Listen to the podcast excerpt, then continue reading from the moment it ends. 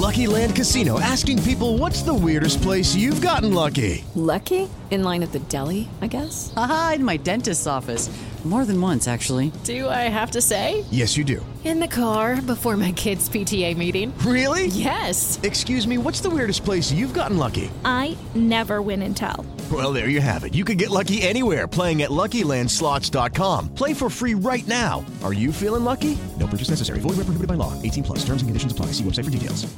Privacy policy and terms and conditions posted at textplan.us. Texting enrolls for recurring automated text marketing messages. Message and data rates may apply. Reply stop to opt out. The pandemic has been hard on all our kids. New studies show more than one in three children who started school in the pandemic now need intensive reading help. That's right. Millions of kids in kindergarten through third grade in the United States cannot read at grade level. Here's the good news. Your child can be reading in just 30 days, guaranteed, with Hooked on Phonics. Even if your child has been struggling, Hooked on Phonics will teach your child to read in just 30 days, guaranteed. And right now, you can get started for just $1. Text the word grade to 323232 right now. Hooked on Phonics is highly effective and incredibly fun, and everything can be done right from home and in less than 20 minutes a day. For more than 30 years, Hooked on Phonics has been the proven learn to read program that kids love to use. Text grade to 323232 and teach your child to read in just 30 days, guaranteed. Text grade to 323232 right now and get started for just $1. Text grade to 323232 now. Text grade to 323232. Naciónpodcast.com te da la bienvenida y te agradece haber elegido este podcast. Bienvenidos a Salud Esfera. Dirige y presenta Mónica de la Fuente. Bienvenidos al podcast de Salud Esfera. Hoy hablamos sobre esclerosis múltiple, hablamos sobre superación, sobre la necesidad de seguir viviendo, la necesidad de afrontar lo que nos toca, lo que nos llega con sentido del humor. Y lo hacemos de la mano de Paula Pereira. Ella es eh, la autora del blog Viviendo con EM de esclerosis múltiple y queremos, queremos que la conozcáis para que podáis admirarla tanto como lo hacemos nosotros. Os invitamos a escuchar esta entrevista, a poneros cómodos y dejaos cautivar por, uh, por el encanto de Paula. Vamos con la entrevista.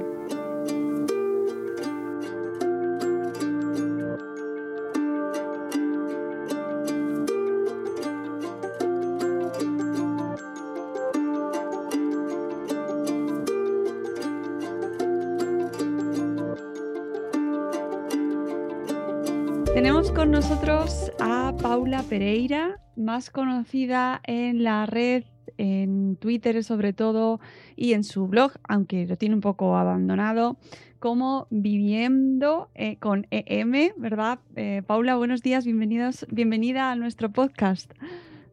Buenos días, bueno, muchas gracias por la invitación y por darme la oportunidad de hablar un poquito de, de la esclerosis múltiple. Eh, y de salud en general. Sí, sí, además eh, creo que eh, eres un, un, perfil que llevas muchos años trabajando ya en la divulgación tanto de la esclerosis múltiple como de otro tipo de, bueno, pues de situaciones relacionadas con la, con la salud y con cuando te falta la salud, ¿no? con, su, con su ausencia. Y además tienes un estilo muy personal y muy particular eh, que a mí personalmente me llama mucho la atención porque está muy imbuido de humor. Eh, y, creo que se hace eh, a mí personalmente me, atrae mucho porque te ayuda ¿no? a, a, leerlo, a escucharte y a empatizar también desde otra faceta diferente, ¿no? Claro, es que yo es algo que intento porque, bueno, por un lado, pues eh, intento que personas con esclerosis múltiple vean de, bueno, si esta tía se puede reír de absolutamente todo lo que le pasa, ¿sabes? Porque yo desde me caigo, bueno, pues ya tengo cachondeo, me tropiezo con no sé qué, ya tengo cachondeo, si me olvida algo importante, ya tengo cachondeo. Eh, de repente voy por la calle, unas ganas de hacer pis tremendas, pues ya tengo cachondeo. Y eso lo que también me ayuda es a que me sigan personas que no tienen esclerosis múltiple. Y quieras que no, pues eso al final acaba influyendo muchísimo en que la gente conozca más la enfermedad y bueno, pues eso, a quien le gusta ese tipo de humor así, claro, me sigue de, esta tía como mola, ¿sabes? De que hace chistes de lo suyo. Y claro, yo poco a poco les voy metiendo así píldoras que les ayudan a, a conocer mejor la enfermedad. Y yo, sobre todo, bueno, una cosa que una vez me puso contentísima, contentísima fue, me hicieron una entrevista para un podcast y, tiempo después me escribió una chica dándome las gracias porque la habían diagnosticado a ella y gracias a haber escuchado mi entrevista me dice, es que el golpe me lo hiciste muchísimo más suave. Yo, bueno, es que a día de esto a lo mejor fue hace dos años o así y yo aún sigo flipada con eso porque era de, jolín, lo que llevaba tanto tiempo buscando lo he conseguido porque yo uno de los peores recuerdos que tengo es el momento en el que te dicen, tienes esclerosis múltiple. Es un palo muy duro porque si no lo conoces lo de siempre, te pones en lo peor de me voy para la silla de ruedas y ya está, hasta aquí. Y claro, esa chica pues se acordó de mi entrevista y fue de eh, que a ella se lo diagnosticaron y lleva años pues con su vida normal, entre comillas, pero ahí la está. Cuéntanos un poco tu historia y, cómo, eh, cómo te encuentras o cómo te diagnostican esta esclerosis múltiple y qué pasa antes, ¿no? ¿Qué síntomas tienes y cómo se, cómo se sucede? Bueno, esto nos remontamos a 2014. Yo tuve, viví ahí el, periodo, el mayor periodo de estrés que tuve en mi vida, porque bueno, empezó todo de mi abuela que era dependiente, se puso mala, fue un mes y pico metida en el hospital de 8 a 8 para darle relevo a mi tía. O sea, para más, a mi otra tía que también la cuidaba se puso mala. O sea, es que fue un despropósito.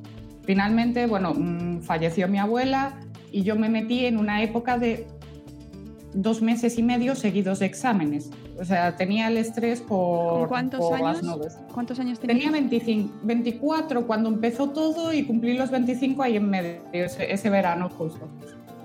Y claro, yo cuando acabé esa época de exámenes, luego me lo explicaron, ahí reventó todo y yo empecé a, bueno, pues eso, me iba para los lados, caminaba fatal.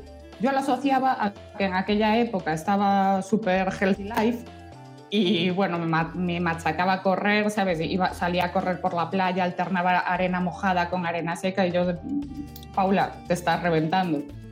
Descansé y para mi sorpresa no mejoré sino que al dejar de hacer deporte esos síntomas todavía se iban poniendo peor. Eh, mi padre me obligó a ir al médico porque, bueno, yo la verdad soy, soy farmacéutica, pero mm, bastante pasota con todos los temas de salud. O sea, soy, hay gente hipocondríaca, pues yo soy hipercondríaca, ¿no? O sea, que, que vamos, de yo, ah, eso no es nada, eso no es nada, eso no es nada, y pues era algo y, y bastante gordete además mi padre me obligó a ir al médico, bueno, como buena hija obedecí. La médica de cabecera me enfiló al momento, o sea, fue de, claro, le llegué con esos síntomas, 25 años, chica, y fue de, mm, te voy a mandar a neurología. Aparecieron las pruebas, la resonancia magnética, tal, y acabó todo pues con, un, con una esclerosis múltiple. Y el momento, bueno, el del diagnóstico, claro, o sea, yo fue de, pero ¿qué me estáis diciendo? A mí esas cosas no me pasan, pero sí, o sea, nadie está exento de, estas cosas. Y bueno, lo que, lo que digo siempre, te das cuenta de que no eres inmortal. Uf, ya, pero con 25 años... Eh, claro, claro, es que yo era como de, pero por favor, ¿sabes? Además es lo que te digo, eh, chica que comía sano, que hacía mogollón de deporte, era como de, venga, hombre, ¿sabes? si yo voy a vivir hasta los 100 mínimos, ¿sabes? ¿Cómo me iba a pasar algo a mí tan...? ¿Tardaron mucho en darte el diagnóstico?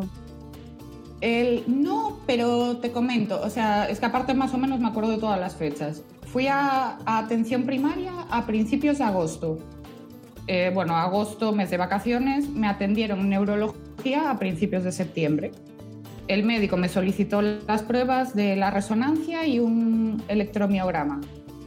Me hicieron la resonancia y mientras estaba pendiente de que me llamaran para, para el electro, eh, empeoré, pero una barbaridad. Yo imagino que también por todo el estrés que me estaba generando la situación de verme cada día peor y claro, lo que digo siempre, la esclerosis múltiple es una enfermedad que se retroalimenta, porque como empieces a, a darle aquí a la cabeza a que funcione, peor lo haces. Ahora, claro, ahora con la veteranía que tengo ya lo sé de sobra, pero por aquel entonces, claro, yo evidentemente estaba súper estresada de, pero ¿qué me está pasando? ¿sabes?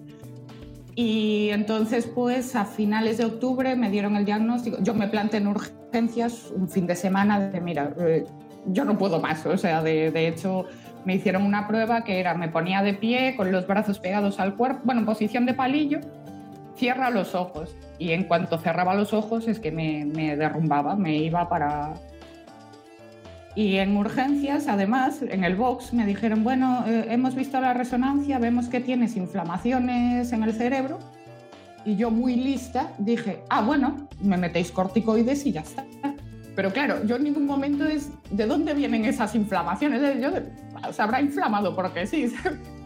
y luego, claro, en planta me, me soltaron, me soltaron la, el bombazo. Y ¿Cómo te quedas? ¿Sabías eh, en qué consistía la esclerosis múltiple? ¿Tenías alguna noción? Sí, sí, tenía una noción que mm, de dónde estaba la silla de ruedas sin, sin pasar por, por, ninguna estación más. O sea, yo era la idea que tenía de la esclerosis múltiple. Luego, claro, me empezaron a explicar de va por brotes, no es una degeneración constante, pero claro, la idea que se tiene de la esclerosis múltiple y mucha gente a día de hoy todavía la tiene es que es eso, en el momento que te diagnostican empiezas una cuesta abajo sin frenos y no, por suerte no. ¿Cuál es el panorama que te, que te, que te pintan cuando te comentan el diagnóstico?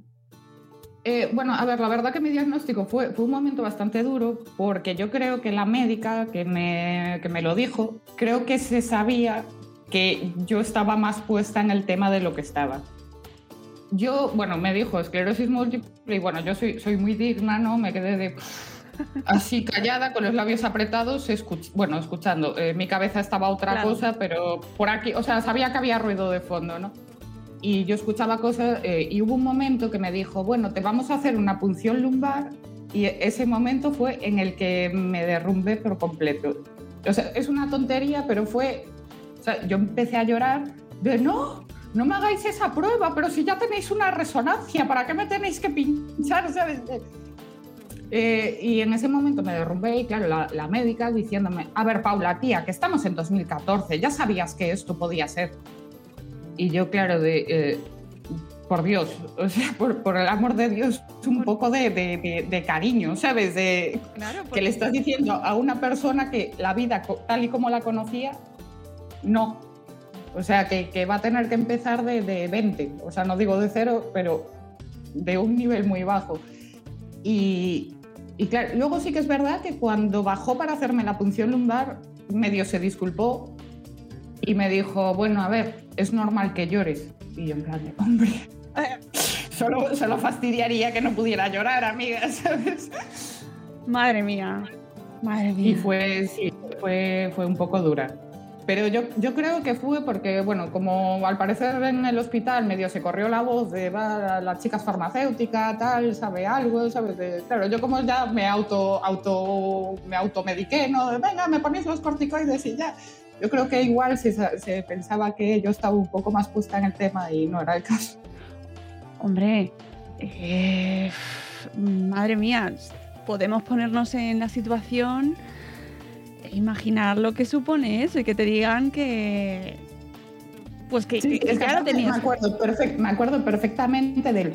Paula, tía, ya sabías que esto podía ser. Estamos en 2014, ¿sabes? Como de hay tratamiento, ¿sabes? De, claro, ella me lo decía de estamos en 2014 de jolín, a día de hoy hay tratamientos, se está investigando, pero claro, fue todo muy bastante hardcore, sí. Madre mía, esto me recuerda al podcast que tuvimos sobre comunicación eh, de médicos a pacientes, de sanitarios a pacientes.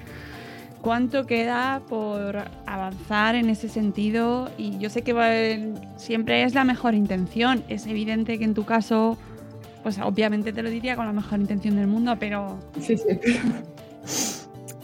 Sí, sí, fue, fue eso, así como, como me, tiró al suelo y empezó a darme patadas, ¿sabes? Es que fue de, por el amor de Dios, ¿sabes? ¿Estabas sola cuando te lo dijeron? Sí, sí, porque a mi madre, estaba mi madre conmigo en el hospital, pero en el momento del diagnóstico la médica le dijo, bueno, te avisamos ahora. Y de hecho, eh, me acuerdo de este momento perfectamente, que mi madre, cuando salió, mi madre entró rapidísimo en la habitación. Paula, ¿qué pasa? ¿Qué pasa? Yo llorando de y lo primero que dije fue, vete, vete por chocolate, que estoy triste y enferma.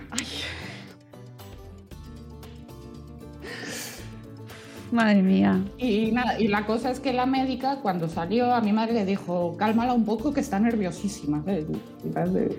¿Cómo no va a estar nerviosísima, por el amor de Dios? ¿sabes? Y además con el concepto que tenía yo de la enfermedad.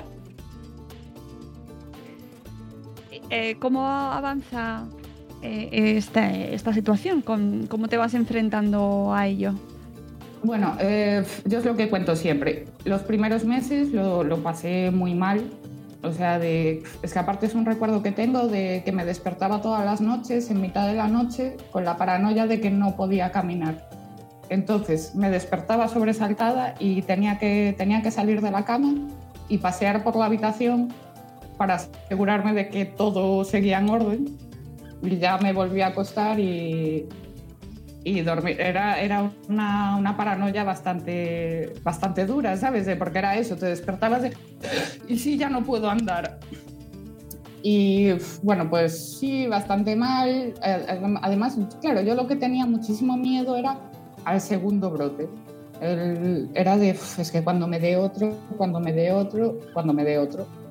Y el segundo brote no se hizo esperar demasiado cosa muy positiva porque es que fue cuando chas, me cambió la mentalidad pero por completo. De hecho fue cuando me abrí el blog. Mi, mi blog, la primera entrada es de, de, cuando fui, acudí al neurólogo. Y fue cuando, claro, yo fui al neurólogo, se lo comenté y me dijo, bueno, Paula, pues a tomar corticoides.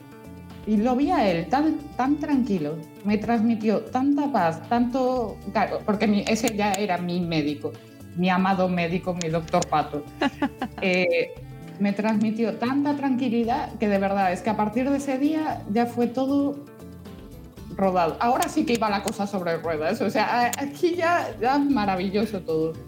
O sea, fue de, me di cuenta de, jolín, tuvo otro brote, bueno, pues tomo corticoides y a tirar para adelante. Y ya también con el tiempo luego ya fui madurando y ya fui, pues lo que digo siempre, el, del tema de las discapacidades. Eh, aunque me quede en una silla de ruedas, es que ya no voy a poder ser feliz. No, no. Si necesito una silla de ruedas, la silla de ruedas me va a dar una autonomía, me va a permitir seguir haciendo vida como a mí misma. Y yo es una idea que, intento sacar mucho de la cabeza a la gente de que no, la silla de ruedas no es un enemigo, es el gran aliado de, de muchísimas personas. Y lo vemos como algo malo y muchas veces somos condescendientes de, oh, pobrecito, está en silla de ruedas.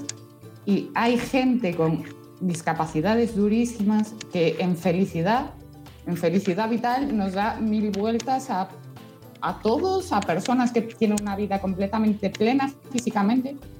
Y eso, o sea, la, la felicidad no está en que tus piernas funcionen.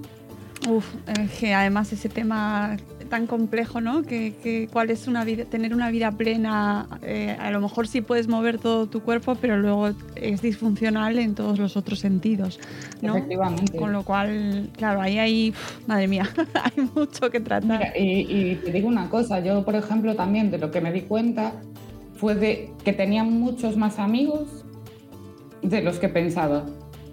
Porque era, eh, fue increíble porque estaba en una época, yo estaba en Vigo y la verdad que apenas estaba haciendo, antes del diagnóstico, bueno, en este periodo prediagnóstico, y apenas estaba haciendo planes, bueno, pues o bien porque por el trabajo, tal, yo estaba estudiando, era súper complicado. Y cuando ingresé en el hospital, bueno, el, el móvil echaba humo, porque además, bueno, tengo amigos esparcidos por todo el mundo, el móvil echaba humo, eh, visitas a diarios, y fue de, pues mira, los amigos son esto, no con los que, con los que te vas a tomar cervezas, que para eso vale cualquiera. cuéntanos qué implica un brote, porque antes nos contabas eh, que tenías el segundo brote. ¿En qué consiste un brote para que la gente lo sepa? Eh, yo, como explico siempre, yo tengo mis síntomas de base, mis síntomas cotidianos del día a día, pues un poco flojera de piernas, me dan algunos hormigueos por ciertas partes del cuerpo, tengo zonas con más sensibilidad que otras y cuando tienes un brote, pues es eso mismo, pero a lo bestia. O sea, si tú normalmente ves un poco mal, cuando tienes un brote ves fatal. Si normalmente estás un poco cojilla, cuando tienes un brote estás que te caes para los lados. Es un empeoramiento brusco de, tu sintomatología.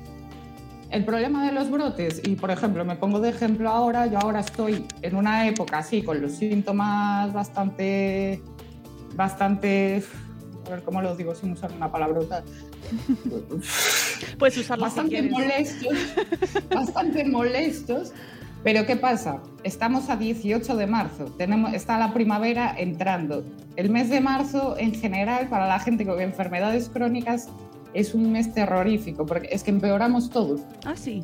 Los que han- Y sobre todo, habla con gente con, con problemas de salud mental, es el peor mes de todos. Una persona con depresión en marzo está peor que en cualquier otro, Fíjate. que en cualquier otro mes. Qué curioso. O sea, o por lo menos con las que yo he hablado, se- Claro, no, no, no sé si tenemos evidencia científica de esto o no, pero me parece muy interesante. eh, y encima hablando de salud mental, que lo tenía apuntado para tratarlo después, porque precisamente por lo que pasó ayer, ¿no? Eh, en el Congreso, eh, de pues que hay que aprovechar esas muestras de ignorancia absoluta y catetismo eh, para reivindicar la importancia de la salud mental, ¿no? Pero bueno, Luego lo hablamos, que eso no quiero que se nos quede ahí, porque sé que afecta también muchísimo en, tu caso, en la gente que vivís con esclerosis múltiple u otras enfermedades, o, o- no. O sea, la salud mental es fundamental. Eh, estábamos hablando del tema de los brotes y de, mm, de qué eh, ha implicado o qué implica para ti ese diagnóstico y cómo afecta en tu vida mm, diaria eh, a nivel de, pues, de cosas que tuviste que dejar de hacer o, o que tuviste que empezar a hacer, a cambiar. Sí, yo más bien fue empezar a hacer, porque bueno, pues eh, antes, o sea, cuando me diagnosticaron eso que te decía, era una, estaba metida ahí al running total. Y nada, bueno, pues correr lo dejé porque, bueno, o sea, era un, a mí verme correr es un verdadero espectáculo, ¿sabes? Es- parezco, parezco un, bueno, es que no sé. La, la bola de Indiana Jones, tal cual, Phoebe, tal cual, sí. O sea, o- es de, Bueno. pero a esta tía, ¿qué le pasa, sabes? De, Tiene que que, voy haber de corriendo todo. como Son-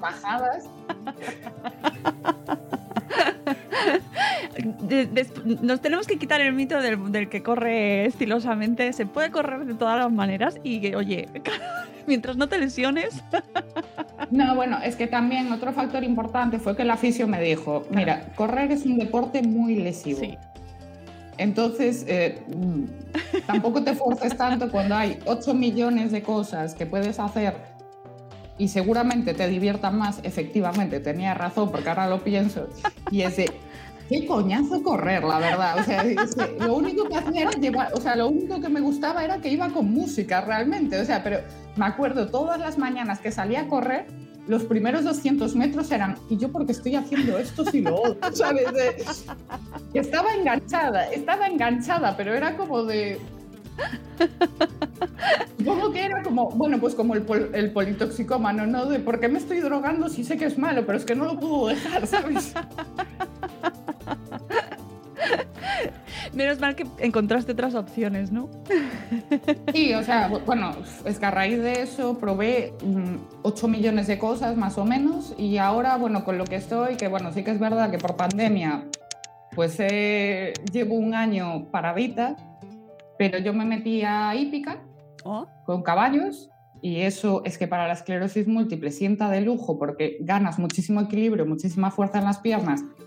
A nivel psicológico también es súper positivo porque claro, nosotros enganchábamos el caballo y venga a pasear por el monte con vistas a la ría de Vigo, ¿sabes? Que para más eso ya, bueno, pues mi tierra es un lujo para eso. es. Y hace unos meses, pues también, no, ya hace más de un año, se me dio por la escalada. Tengo colegas que hacen escalada y como en invierno pues iban al rocódromo, dije, va, vamos a probar.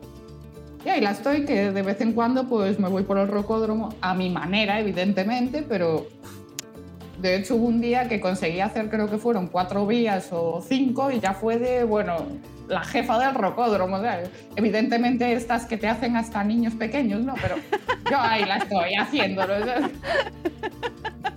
Muy importante también es eh, no tener vergüenza. Yo al principio era muy tímida, ¿sabes? Con todo, de quien me vea, ahora ya es de, mira, quien me vea, que piense lo que le dé la gana, porque tiene dos problemas.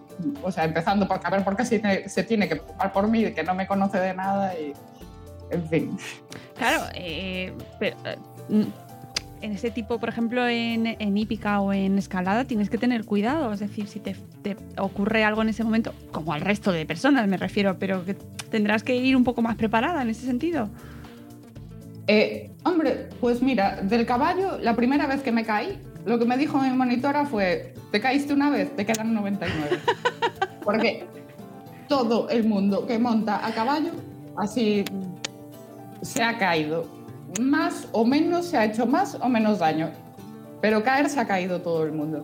Y lo bueno que tienen los caballos es que los tienen como animales así no muy inteligentes y el caballo sabe de sobra a quién lleva y sabe si tiene que tener cuidado o no. O sea, es que además, bueno, la- las últimas veces estaba montando con una yegua que era una pasada y es que, claro, la veía, además era una yegua a la que le gustaba correr, ¿sabes? Pero cuando le decía para, paraba, ¿sabes? Era, era súper, es que estaba enamorada de esa yegua, la verdad.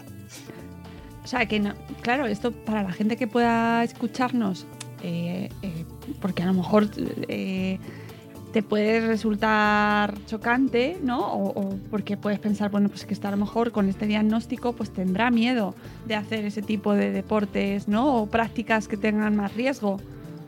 Yo es que miedo en general tengo muy poco. O sea, de, y es eso, y como digo siempre, es que con la esclerosis múltiple estoy tan acostumbrada a caerme, a darme golpes, y bueno, yo ya desde que soy pequeña soy lo que se dice tirando a baturra, ¿sabes? De- soy bestia como yo sola, yo soy de venga, pa'lante, que, que no ha de ser nada. Mm, Eso está bien porque cuando... Bueno, en el recódromo un montón de gente de jolín, pero qué miedo, ¿no? Y yo, pero por el amor de Dios, que te caes a una colchoneta, ¿sabes? De que estás divertido caerse, jolín. ¿sí? No te vas a leer esto, ¿no?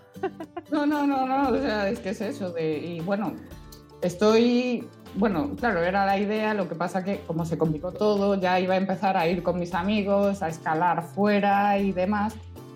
Claro, iba a ir con ellos, íbamos a ir a vías, pues, fáciles, con arnés y demás. Claro, me iban a agarrar ellos y, bueno, pues mis amigos son personas en las que confío al 100%, ¿no? o sea que yo era como de, es que ¿cómo me va a pasar algo estando con ellos? Es imposible. Eh, o sea, que sigues practicando deporte o has cambiado de actividades, pero practicas deporte. ¿Y, y qué más cosas has introducido en tu vida?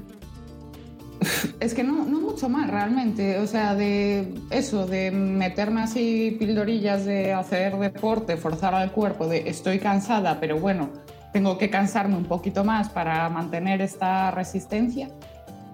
Pero realmente es que pues no he hecho un cambio sustancial, bueno, he dejado de beber, que era era, eh, ¿sabes? Que bueno, eso pues a nivel social, pues lo típico de antes salía muchísimo más por la noche, pero bueno, ahora, ahora como digo, llevamos un año en pandemia, lleva un año todo el mundo haciendo vida de esclerótico, ¿sabes? De prontito en casa y trabajo, casa, casa, trabajo y el fin de semana sí eso, pero bueno, hasta hace poco el fin de semana no se podía hacer nada tampoco, así que... Mm. O sea, que Claro, es una, es una época complicada porque, claro, es que veo todas estas cosas súper lejos, pero es que realmente llevamos un año en stand-by. ya. De ha quedado la vida completamente paralizada. Sí, eso te lo iba a comentar si te había supuesto eh, pues en tu tratamiento, en tu rehabilitación, si, si haces rehabilitación.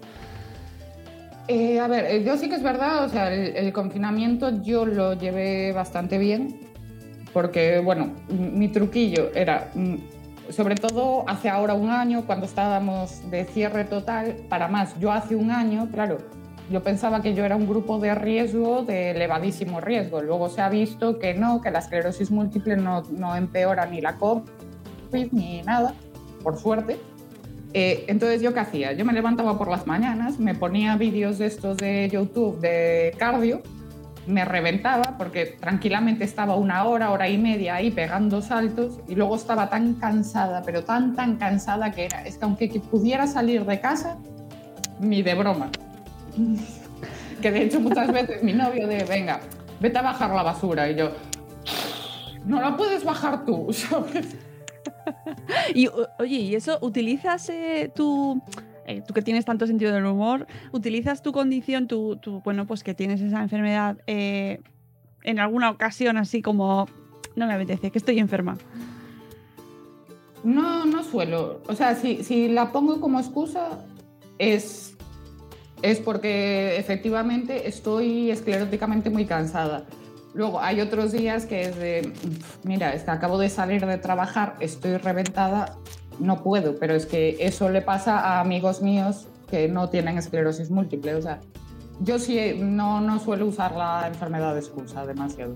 Alguna vez sí, evidentemente, hombre, vamos a sacarle un poquito de partido, no, pero, pero no, no, no la utilizo de excusa para todo, porque bueno, a mí hay una, una cosa que no me gusta mucho, que lo hace bastante gente, que utiliza la esclerosis múltiple de excusa para todo. Y no es así, no, no todo es culpa de la esclerosis múltiple.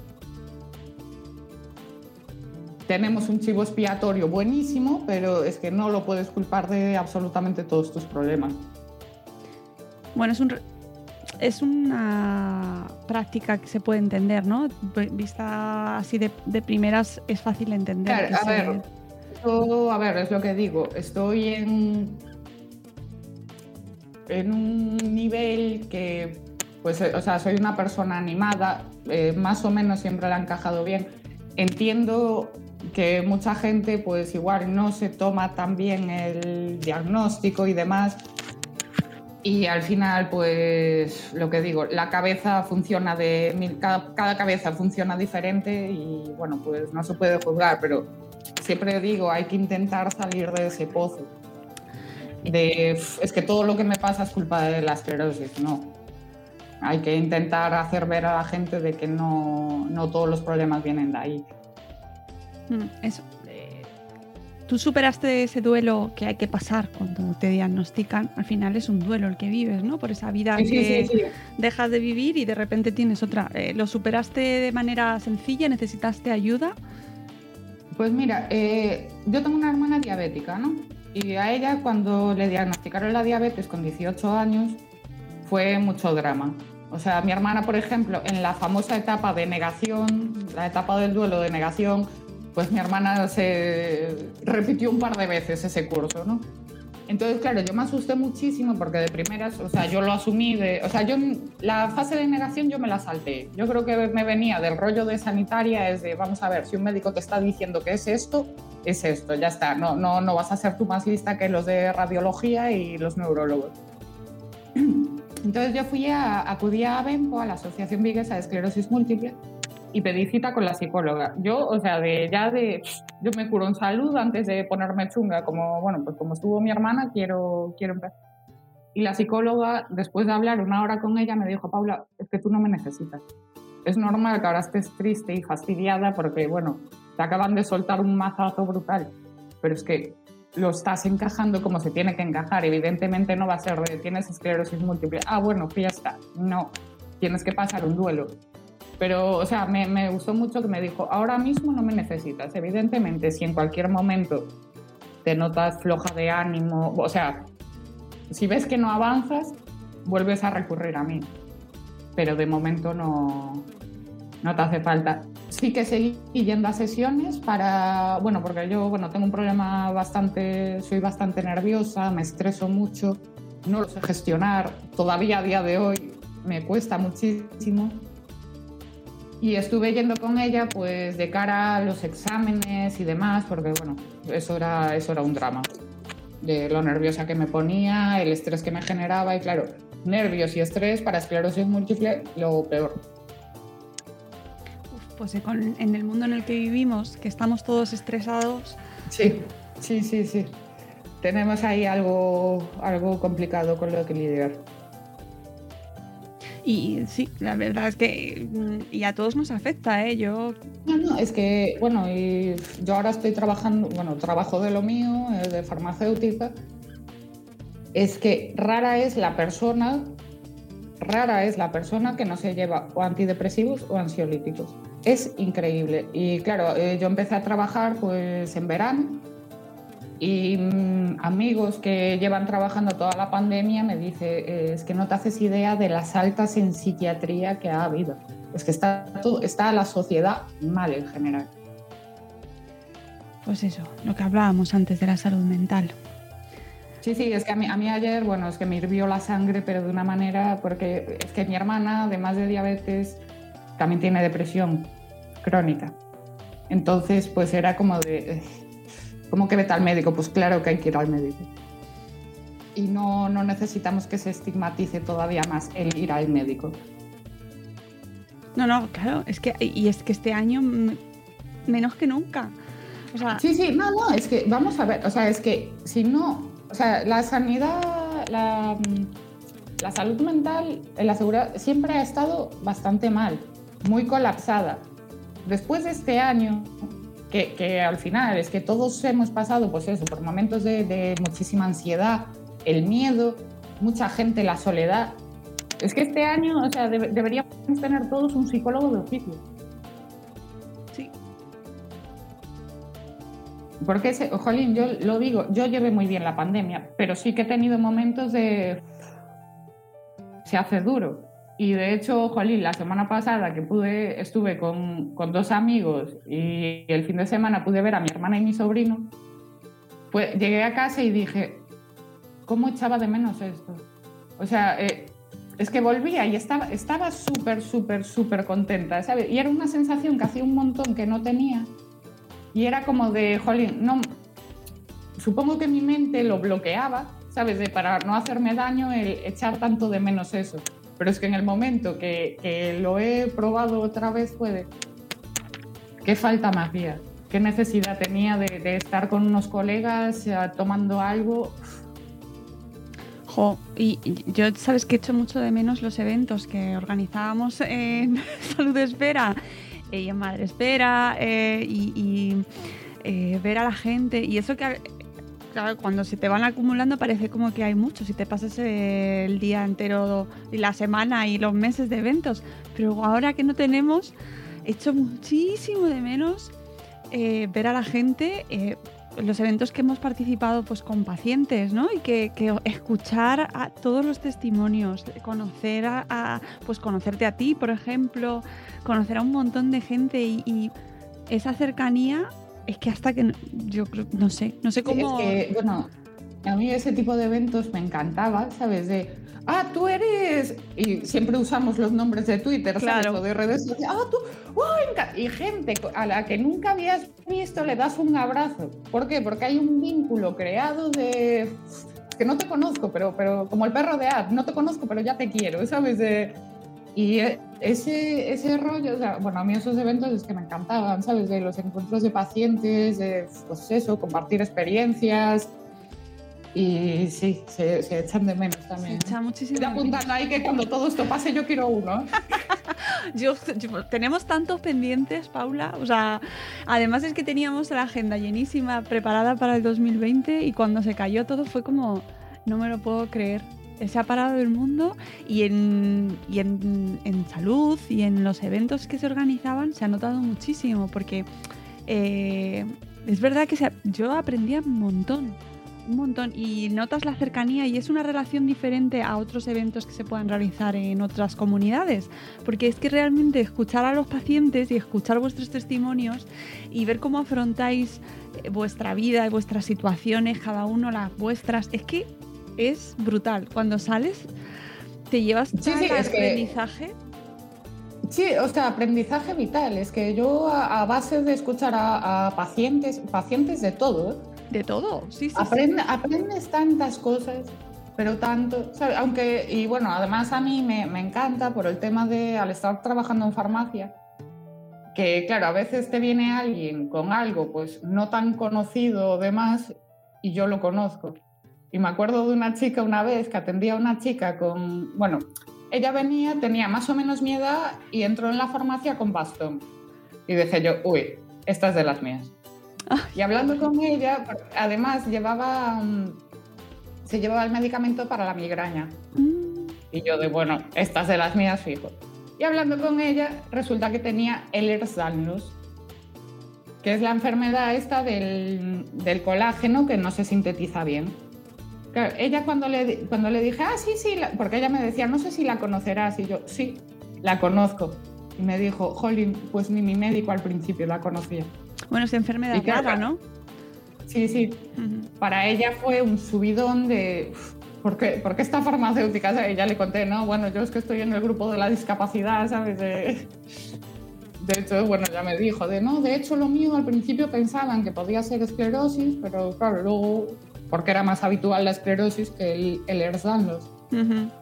Sí, eh, eh, el ERS está considerada como enfermedad rara, pero la esclerosis múltiple no, ¿no? No. ¿Qué pronóstico? No, porque al final somos más o menos uno de cada mil. O sea, es que en España somos, al final levantas una piedra y te sale un esclerótico, ¿sabes? Somos pues cerca de, de 47.000 o algo así, o sea, somos muchísimos. Eh, eso implica que tenéis más visibilidad también. Sí y no, porque al final hay muchísima gente por el estigma de yo no digo que tengo esclerosis múltiple porque es una vergüenza que bueno, hay que respetar, eh, entiendo que mucha gente no lo quiera decir por trabajo, por motivos laborales y demás, pero es que al final es lo que digo siempre, eh, que yo he hecho algo malo. No, me ha tocado una papeleta, pues que nadie quiere que le toque, pero a alguien le tiene que tocar, ¿no? Y fue a mí y, jolín, es que no, no me parece algo de lo que avergonzarse. Ni la esclerosis múltiple ni ninguna enfermedad, vaya, es que son cosas que no, no hemos elegido. Y tú puedes trabajar, además. Sí, sí, yo ahora, ahora mismo estoy, estoy trabajando. Algunos días mejor, otros días peor. Lo bueno del trabajo de farmacéutica es que si estoy muy cansada, pues siempre también hay trabajo que hacer sentada, ¿sabes? Entonces voy ahí equilibrando de, bueno, ahora estoy un ratito haciendo esto, luego me pongo a revisar recetas y, y voy así alternando. Y bueno, a ver, tengo la suerte de tener un trabajo muy cómodo para lo mío en ese aspecto, ¿sabes? que si un momento estoy muy cansada, le pido a mi compañera, oye, porfa, atiende tú ahora un rato, yo me voy a poner a revisar ese PDS. Eh, te iba a preguntar por el pronóstico y la evolución. Eh, ¿Cómo te lo plantearon a ti y qué es lo que te han... o cómo va, vas evolucionando tú? O sea, a mí, a mí me, lo, me lo pusieron todo bastante bien. O sea, el famoso, tía, estamos en 2014, ya. era porque a día de hoy existen tratamientos. Y bueno, vamos al caso de que conozco gente que la diagnosticaron pues hace ahora cerca de 40 años, que sigue haciendo una vida autónoma y, plena. ¿Por qué? Porque la esclerosis múltiple pues, es una enfermedad muy caprichosa que a una persona le puede dar un brote devastador y a otra persona le puede ir dando brotecillos que al final pues no lleguen a, a incapacitarla ni nada. Claro, te hablo este, de, estos casos porque es gente que al principio igual la diagnosticaron en los 80 y no se pudo empezar a tratar hasta los 2000, 2003, creo que llegó el interferón o algo así era, y que fue cuando empezaron a, a tratarse. Y bueno, yo es que he visto la ciencia en directo desde 2014 hasta hoy que pues han salido igual cinco, cinco o seis tratamientos tranquilamente y cada cual más pepino que el anterior. ¿eh? O sea, es, a mí como, claro, como farmacéutica me flipa de cómo funciona esto, ¿sabes? De, es una pasada. Qué guay. Y es eso, es que en los últimos años, entonces, eh, ¿qué pasa? Eh, tú a veces ves datos de esclerosis múltiple. A los 10 años la mayoría de la gente deja de trabajar y ya necesita ayuda para deambular. Sí, claro, pero es que esos son los estudios que se hicieron en los años 90 con gente que no, no sabía lo que era un inmunomodulador. Son datos que no valen. O sea, nosotros a, día de hoy, o sea, yo ahora soy los datos de 2035, ¿sabes? Qué grande la ciencia para que luego eh, se desconfíe. Mira, mira, mira, mira. que me, me, me, pongo, vamos, es que no sé, o sea, que en 2021 todavía se tenga que explicar que la Tierra es redonda, ¿sabes? que las vacunas funcionan y que, que, el agua moja porque ya es lo único que les falta. Bueno, sí, que la nieve es plástico también. es que es una, es una cosa de verdad. Sí, pero hace falta, Paula, hace mucha falta. Sí, sí, sí, sí. No, pero es que me parece increíble la, la involución que quiere la gente, porque es que es involucionar. Vamos a ver, es, hay cosas, evidentemente hay cosas que la ciencia todavía no, no, no maneja bien, pero las que están explicadas están perfectamente explicadas, perfectamente documentadas y perfectamente probadas. O sea, ¿en qué, en qué momento tu cabeza dice, "Mm, no? Yo es que estoy deseando que digan que la ley de la toda esta gente diga que la ley de la gravedad es mentira y hagan la prueba por el balcón, porque madre de Dios, es ya lo que les falta, negar la gravedad. Bueno, además tú como farmacéutica te, encontrarás con casos eh, a menudo, ¿no? Con la reticencia a Sí. usar las mascarillas eh, o medicamentos. Todo estos días con la vacuna. Claro. Con la vacuna de yo no me la quiero poner, de trombo, y ya salgo yo de, a ver, si hay más trombos en la población general que el porcentaje de trombos que ha habido con la vacuna, por favor. Y hay gente que se te lleva eh, una pastilla anticonceptiva. Es que te has leído el prospecto de lo que te estás tomando. Es que me hace mucha gracia esa demonización. Cuando tú te lees los efectos secundarios de cualquier medicamento, es que coge un paracetamol. Léete los efectos secundarios de un paracetamol y luego dime si te quieres tomar ese paracetamol. No, no, porque vamos, eh, te pones a leer eso y es de, ¿cómo que fallo hepático? ¿Cómo? Bueno, que, que, eh, no, no tiene prospecto, pero que piensen en lo que se están tomando cuando toman alcohol. También, es que es, y bueno, eh, ya no voy a hablar de esta gente de la movida madrileña que en su día, vamos, o sea, ha probado absolutamente de todo para que ahora vengan con, no, yo una vacuna no me la pongo. Vamos, vamos a ver, por, por favor, eh, por favor. Es cierto, se han metido cositas buenas. Eh, es que- o sea, a ver, que, que esa gente está viva de, de casualidad, o sea, por suerte, porque muchos de sus compañeros han quedado por el camino, ¿sabes? Y, es en y ahora le vais a tener miedo a una vacuna. Que bueno, como le decía yo a un colega, ¿cómo le voy a tener miedo a las vacunas si las llevo usando desde antes que tengo uso de razón? Que de siendo bebé ya me vacunaban. O sea, es que, ¿Tú ¿cómo le voy a tener miedo a una vacuna? tomas mucha medicación? No, yo no. Bueno, son tres pastillas al día, una la anticonceptiva, pero bueno, o sea, es vicio, como quien dice. Y las, y las de, y dos por la mañana para, para tratar la vejiga hiperactiva que, que tengo gracias a la esclerosis. Eh, vejiga hiperactiva. Ese es otro de Sí. los síntomas que, que desencadena. Es, uno que puede dar, bueno, pues entre todo, es que a ver, yo es lo que digo, la esclerosis múltiple es tan completa, porque es una enfermedad completita, al afectar al cerebro es que te puede salir por cualquier lado, desde tener alteraciones en gusto, en los sentidos en general, hasta problemas de disfunción sexual, problemas de incontinencia, tanto, tanto vesical como, como fecal, te sale por cualquier lado. Y yo una de las cosas que tengo es la, la famosa vejiga hiperactiva, que es de, mm, a mí me dan ganas de hacer pis y no...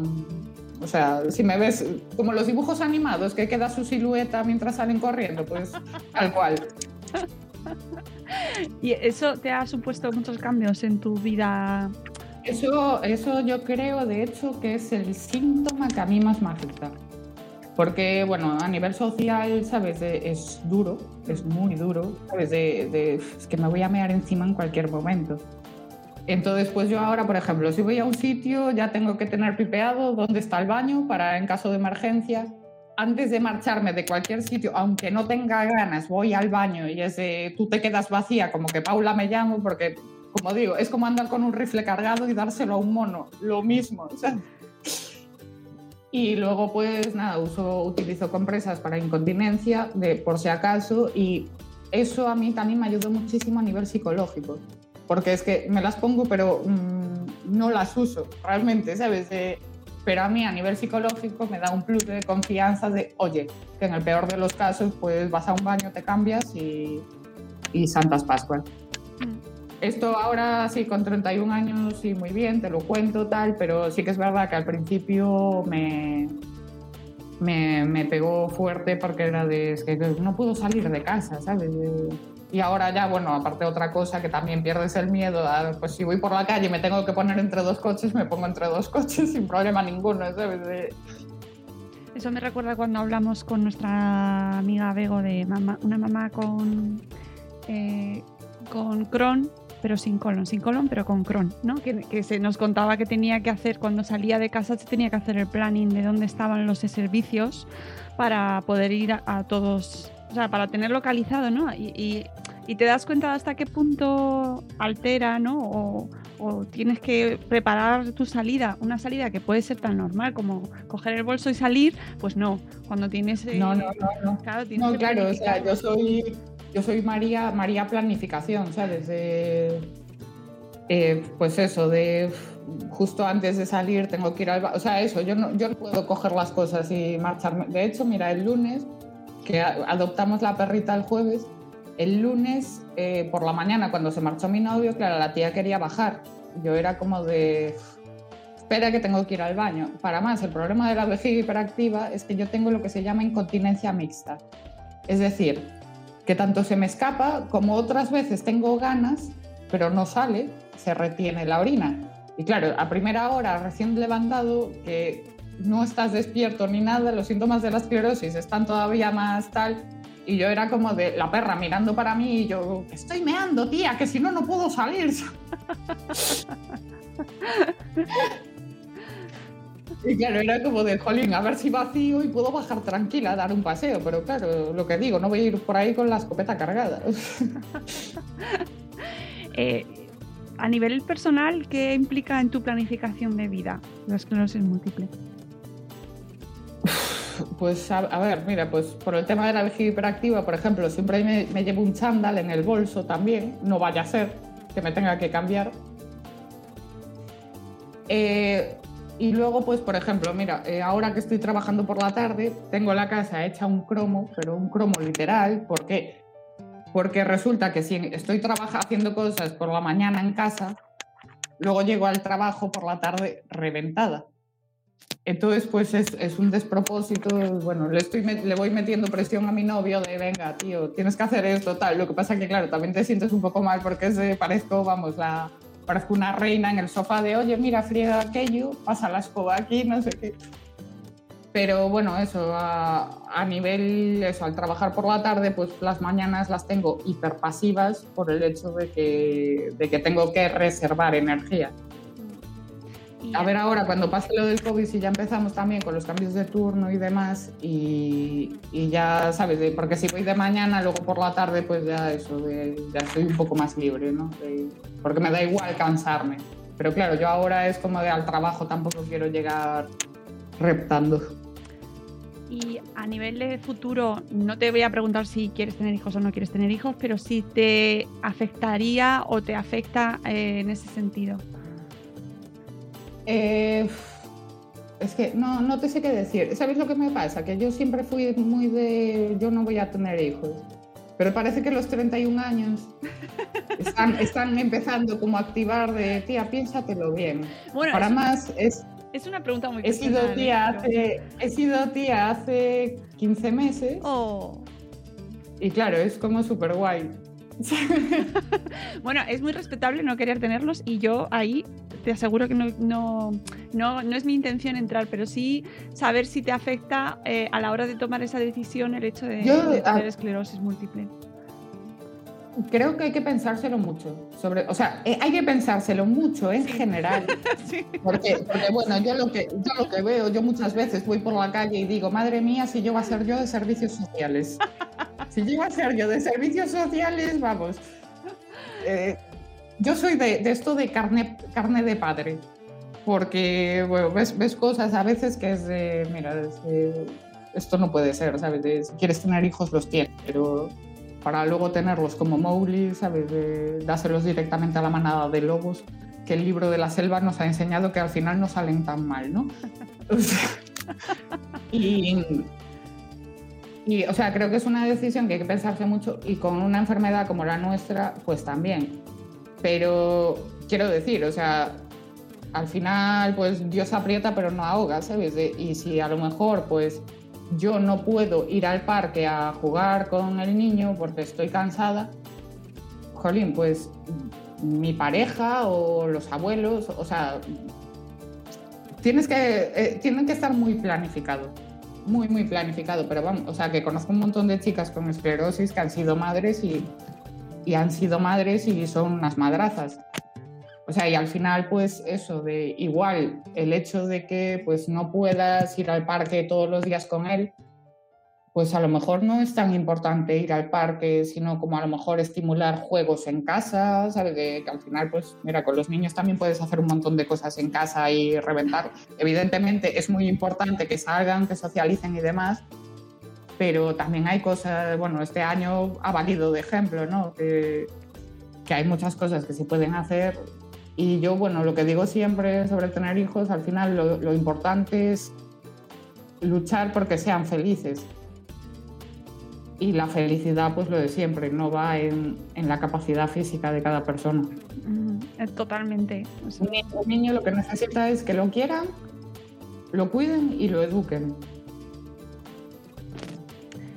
Eh, ¿Te han hablado tus médicos sobre este tema? Es decir, ¿te lo han desaconsejado o aconsejado? O. No, no, no, para nada. De hecho, mi neurólogo, claro, ahora ahora ya estaría un poco más en lo cierto, pero siempre me hizo mucha gracia que todos los tratamientos que me puso eran con perspectiva a ser madre. Mira, eh, podríamos estar entre estas pastillas o estas, pero bueno, estas si te quisieras quedar embarazada, las dejas y al día siguiente ya podrías ponerte al tema. Y yo no, no, te voy a decir lo que pienso realmente por no sacarte la ilusión, ¿sabes? De, porque era, era como un abuelo, ¿sabes? De, o sea, como, como si fuera mi padre de por si quieres tener niños, ¿sabes? Bueno, el paternalismo también ahí hay que. Lo sabemos que existe, ¿eh? Y eso. Eh, hay, hay, mujeres a las que les afecta mucho, ¿no? Porque a lo mejor no entra en sus planes y ya les están dando Pero, ahí. A mí, por ejemplo, una, una cosa que me flipó muchísimo es a la cantidad de chicas a las que cuando le dan el diagnóstico, de las primeras cosas que les dicen es, pero no te preocupes, que vas a poder ser madre. Y es de, ya, pero es que no es obligatorio serlo, creo, ¿sabes? Es una opción totalmente personal y que no, o sea, no, no estamos obligadas, ¿sabes? Y eso siempre suena como de, no te preocupes que lo más importante que vas a hacer en tu vida, o sea, que, que tiene una mujer en su vida, vas a poder hacerlo. Pero es que a lo mejor yo no quiero, ¿sabes? De, no, no es tanto que pueda o no, ¿sabes? De, Sí, sí, me parece muy relevante eso. Claro, es, es, algo de eso que se le, se le, dice a muchísimas chicas. Y, y, claro, sobre todo en el momento que estás recién diagnosticada, es como de, sí, venga, hombre, o sea, me acabas de destrozar la vida y ya me estás dando otra vida a la que cuidar, venga, hombre. Bueno, una cosa que sí que tienes ya controladísimo es el hecho de preparar la salida. Eso ya, si algún día te decides, ya lo tienes hechísimo, vamos, porque sí que lo vas a tener que hacer. No se puede improvisar la salida con niños, eso ya lo sabemos. No, no, no. bueno, es que claro, yo, yo veo a mi hermana ahora con el niño. De, venga, el, el, bolso con todas las cosas de cambiar, el bolso de la comida, la mochila de no sé qué, que es... Pero, pero que vamos a salir a tomar un café una hora, ¿sabes? De que no nos vamos a mudar. Ya. Pero claro, y al final acaba usando casi todo lo que lleva, ¿sabes? De... Sí, sí, es así, eso... Oye. Es que es una cosa, ¿sabes? Es, una planificación, pero. No, no, tú ya tienes hecha parte, ¿eh? Así que no te sí, no, a. ver, yo es, en eso estoy. Eso, y además, estoy cuando, bastante... cuando estás embarazada, eh, tienes que planificar también. Esa vejiga hiperactiva también la tienes, con lo cual. Eso, eso me hace mucha gracia cuando alguna amiga ahora, bueno, pues ya estamos en la edad de mi, mi edad, o sea, mi edad ya está en el grupito, ya va viendo embarazos, tal, y es como de. Bueno, bienvenida a mi mundo. Por cierto, te recomiendo estas compresas, son las más cómodas, tal, mejor relación calidad-precio. Sí, sí, pero sí que tienes ya un montón de cosas hechas. No te va a costar nada, que es una de las cosas que peor se lleva el hecho de tener que ir al, al baño cada nada, cada nada, literal. O sea que. Ya, y de repente, de repente patadita y oh. Es verdad. Y, la, y, yo no sé si te afecta a, más cosas, pero El embarazo es un momento fantástico. Cautísimo, ca caotiquísimo, caotiquísimo. Eh, oye, cuéntame eh, los, los bulos y desinformación que más rodean a la esclerosis múltiple con los que te encuentras aún todavía hoy. Pues a ver, una vez me propusieron lo de tomar lejía. ¿El MMS? O sea, efectivamente. Eh, ¿qué estás haciendo? O sea, ¿cómo, cómo, tienes tan poca vergüenza de mandarme esto a mí? O sea, mm, es que no, no puede ser. Y luego hace poco también me topé con una historia de alguien que dice tener esclerosis múltiple a causa de una vacuna. O sea, es una mentira como un piano. O sea, yo de hecho le dije, hombre, es que este caso debería estar estudiado por, por todos los grandes neurólogos del mundo, ya sabes, de pásame el estudio, por favor, que me gustaría leérmelo. O sea, es que eso es una perita en dulce para un, para un neurólogo, ¿sabes? Oh, una esclerosis múltiple de etiología conocida. eso no se ha visto nunca. No, no se saben, ¿no? Las causas. Hay factores genéticos, factores ambientales, es ahí una mezclilla de varias cosas. Se, tienen que juntar varios factores y si tienes suerte, pues te toca. Con lo cual, claro, echarle la culpa a la vacuna, pues es. No, no, no. Es, es, tener un chivo expiatorio de, ah, pues fue culpa de esto. Pero. Y, y luego, por ejemplo, espera un segundo, que hay una cosa bastante importante que quiero recalcar, que no es que corriera, o sea, no, no se llegó a crear bulo, pero por el tema de la vacuna, la que no es de ARNM, eh, se decía que los escleróticos no podíamos ponerlo porque se utiliza un vector viral de un virus de chimpancé. Nosotros lo que no podemos usar son vacunas de virus vivos atenuados. Esta la de AZ no es virus vivo atenuado, es un virus completamente inerte para el ser humano, por lo tanto no pasa nada por lo que nos, porque nos la pongamos. El problema nuestro de ponernos virus vivos es que podemos desarrollar la enfermedad pues, por problemas de nuestro sistema inmune, utilizamos tratamientos inmunomoduladores y demás. Podemos igual, una pequeña dosis nos podría generar la enfermedad pero la de nada, es que de momento todas las vacunas que hay nos las podemos poner a ver si llegan todas ya. Y os podéis. Eh, nos podemos vacunar todos, por favor. Yo estoy, yo estoy. Yo ya, yo ya pasé por la. Ya me pusieron la banderilla. Ah, qué bien. Qué bien. Pero las dos. ¿Cuál te pusieron? Eh, la AstraZeneca, la primera dosis. La primera dosis, o sea que falta la segunda aún. Bueno, a ver si se reanuda pronto. Sí, pero bueno, de todas formas, por lo que estuve viendo en algún estudio, eh, se ha visto que es más efectiva a mayor intervalo entre dosis. De hecho, cuando me vacunaron me dijeron, te llamaremos para la segunda en un plazo de 4 a 12 semanas. Entonces yo creo que todavía están recopilando datos y van a ver pues cómo, cómo resulta mejor el, el invento. Ay, que, que, llegue pronto, por favor, que lleguen todas las vacunas pronto, por favor, por favor, por favor. Bueno, aún leí, leí antes así por encima, porque bueno, yo por la mañana así recién levantada tampoco estoy muy, muy hábil mentalmente pero leí que al parecer en Israel, que ya van por, tropecientos vacunados, ha disminuido más de un 90% los casos de COVID graves y COVID mm, sintomáticos. O sea, es una pasada. Es una pasada. Eh, por favor, todos los que nos escucháis, eh, vamos a ir a juntar energías para que vengan pronto y, y que no dudéis de las vacunas. Si es que tenemos ahí a la ciencia investigando, mirad lo que ha pasado. Si hay cualquier duda, se revisa, se vuelve. Hay muchísima gente y muchísimas empresas interesadas en que esto salga y al final quieren que salga bien. Es decir, mm, no les interesa que salga mal. no, no, no, es que tal cual. a mí ya cuando se van a las teorías conspiranoicas estas de. Es que quieren hacer negocio, sí, quieren hacer negocio, pero lo están haciendo como una cosa necesaria. O sea, es como el panadero, el panadero también está haciendo negocio con el pan, ¿sabes? Que claro, claro, pero que les interesa que se vendan y que salgan bien, no que, es, que haya problemas ni, ni inocularnos con nada negativo. Sí, sí, sí, sí, bueno, es que cualquier barbaridad, pero bueno. Ah eso, eso, ya fue lo de de traca.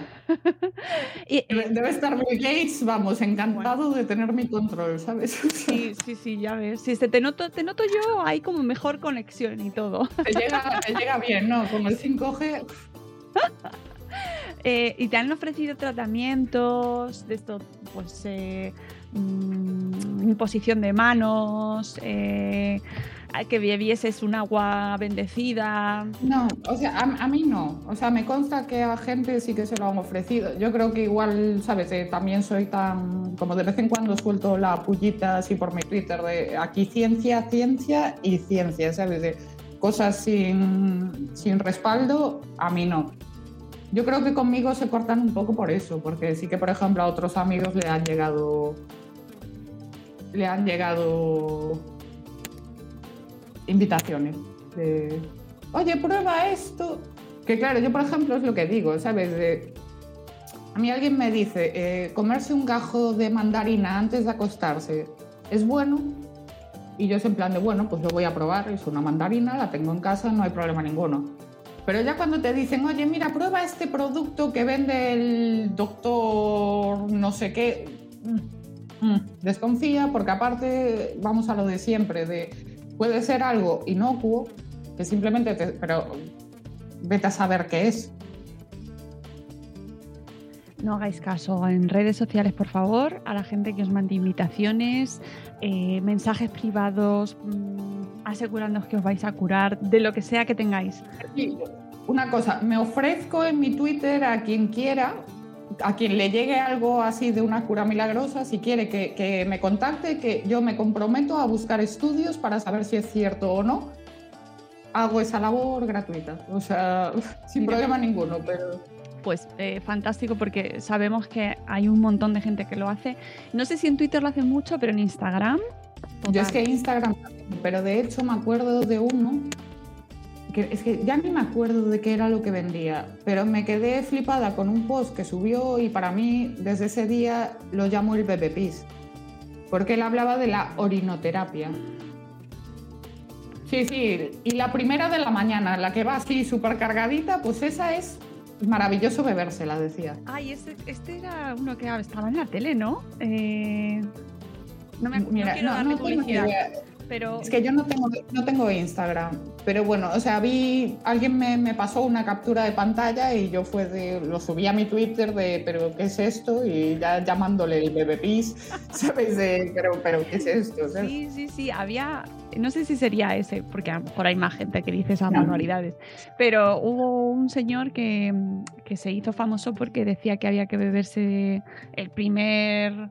El primer pis de la mañana, ¿no? Ese que va tan cargadito de, con todas las esencias y... Pero, es que, ¿en qué momento? O sea, si tu cuerpo está desechando eso, es por algo. O sea, es que por esa regla de tres también nos deberíamos beber el sudor y, y comer otras cosas, ¿sabes? O sea, es que tu cuerpo lo está desechando. O sea, es que es como si, si en lugar de coger el agua del grifo, te vas al desagüe. Es exactamente lo mismo. No, y además que está de... A ver, que confiemos en la ciencia, por favor, que, es que se ha analizado, esto está más que analizado y más que estudiado. Y es una ocurrencia que tiene de repente este señor y ya está. Y lo más gracioso es que la gente se lo cree. Ya, ya, es que a mí es lo que me flipa, ¿sabes? Pero no te lo planteas en ningún momento preguntárselo a un médico o a alguien, ¿sabes? Que esté un poquito puesto en ciencia, ¿sabes? Que bueno, con los médicos también, algunos hay que tener un cuidado porque hay mucho, hay mucho vendehumos saca cuartos. Pero bueno, por lo general, tu médico de cabecera, el que te atiende en la seguridad social, suelen ser personas tirando a formadas y normales. O sea, Oye, ya para ir terminando, eh, ¿qué eh, mensaje le das o qué, qué información o con, lo- qué te gustaría que se quedase alguien, eh, pues como nos comentabas antes, esa, chica que eh, justo ac- acababa de recibir el diagnóstico o alguien que tenga alguien en su entorno, en su familia, su mujer, su marido, sus hijos, que acaban de recibir el diagnóstico? ¿Qué les diríamos? Pues sobre todo el titular sería, es una enfermedad con la que se puede vivir. Va a costar más, hay cosas a las que pues habrá que renunciar porque bueno, pues el cuerpo no da, pero lo importante es siempre buscar cosas nuevas, o sea, no cerrarse a nada y sobre todo eh, sacarnos de la boca el no puedo. Eh, inténtalo, o sea, no digas, es que no, voy a, no puedo correr, inténtalo, al día siguiente vuelve a intentarlo, inténtalo e inténtalo. Si pasados varios intentos ves que no, efectivamente, no puedes, cambiamos de plan. Pero la perseverancia es muy importante. Pero es, es algo con lo que se puede vivir perfectamente. Hay que cambiar rutinas, hay que cambiar hábitos, pero se puede tirar para adelante. Pues yo creo que eh, además ese mensaje casi nos vale incluso a todos. O sea, mm, no, yo creo que al final. Sí, sí, no, es que muchas veces es de, no, es que no puedo. Y es de, es que inténtalo primero. Inténtalo, pero, pero bien, ¿sabes? De no, no hacer el amago, intentarlo. ¿Sale mal? Pues salió mal. Y como siempre digo, es que los pájaros vuelan y yo no puedo. O sea, no pasa nada porque haya cosas que hace otra gente que tú no puedes hacer. ¿Y para el entorno? para los familiares, la persona que está, que convive con, el paciente o la paciente?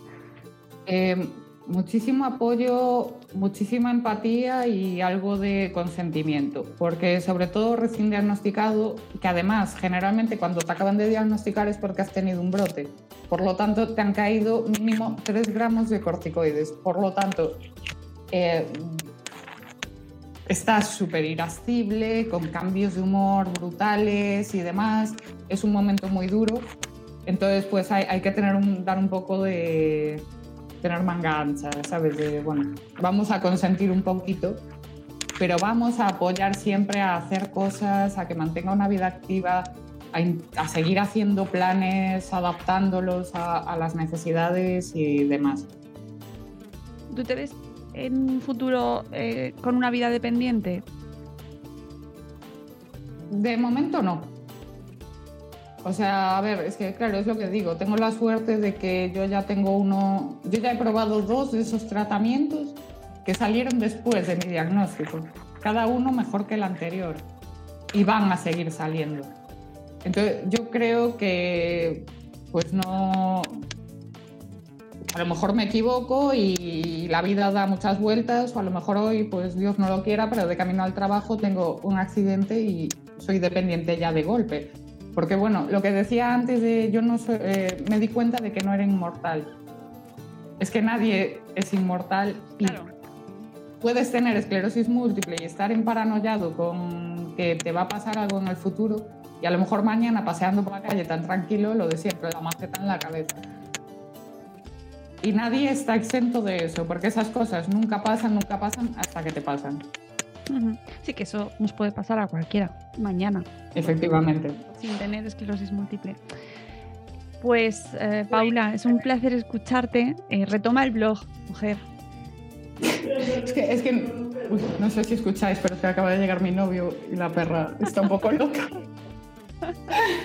Y no, a ver, es que el problema, a ver, eh, yo soy muy autoexigente.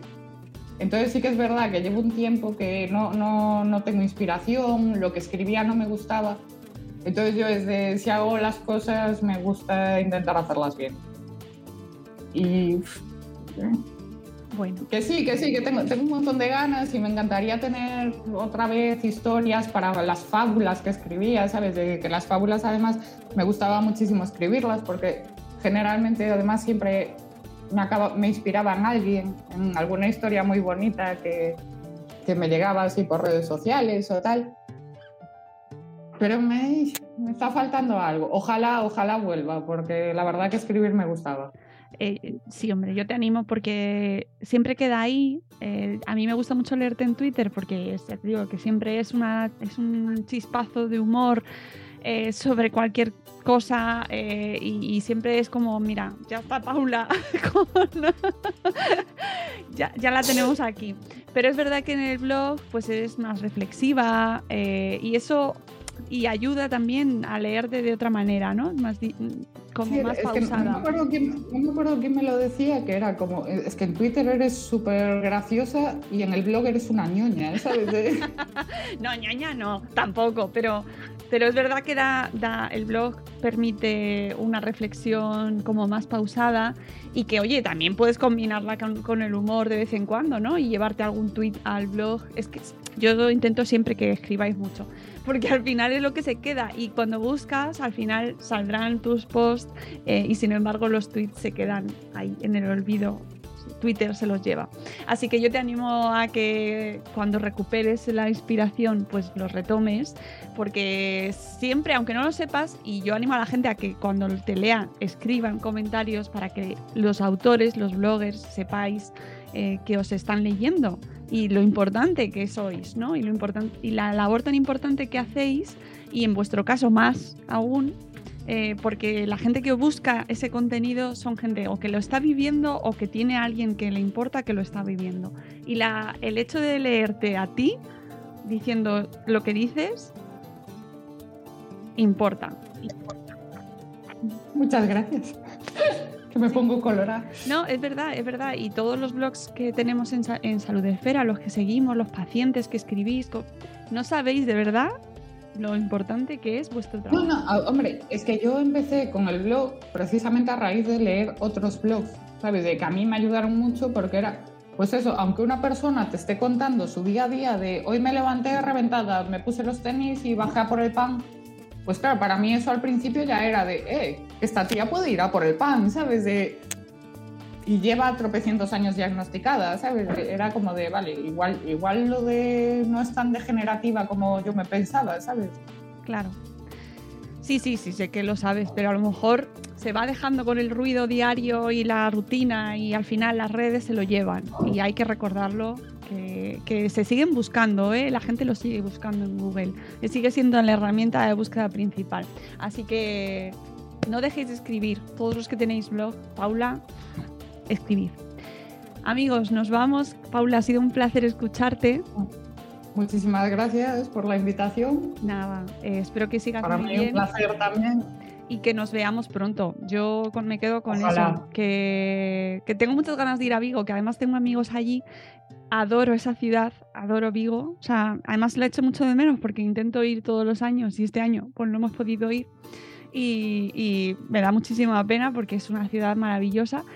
Y nada, que espero que eh, pronto volvamos a retomar esos eventos y, a continuar esa labor de divulgación con los pacientes que tanto bien hace. O sea, tan, tan buena es. Así que, Paula, un abrazo muy fuerte y, y nos veremos pronto, seguro. Un vecino muy grande. Amigos, nosotros nos vamos. Espero que os haya gustado escuchar a Paula, seguro que sí. La podéis encontrar en su Twitter, que es, eh, si no me equivoco, viviendo con EM, ¿no? Si no me equivoco. Viviendo, porque no lo tengo delante. Y su blog eh, es eh, viviendo también con EM. blogspot.com, ahí la encontráis. Así que amigos, nosotros nos vamos, volveremos con un nuevo podcast de salud. Espera, cuidaos mucho, por favor. Un abrazo enorme. Vacunaos. Vacunaos todos los que podáis, por favor. Nos vamos. Adiós.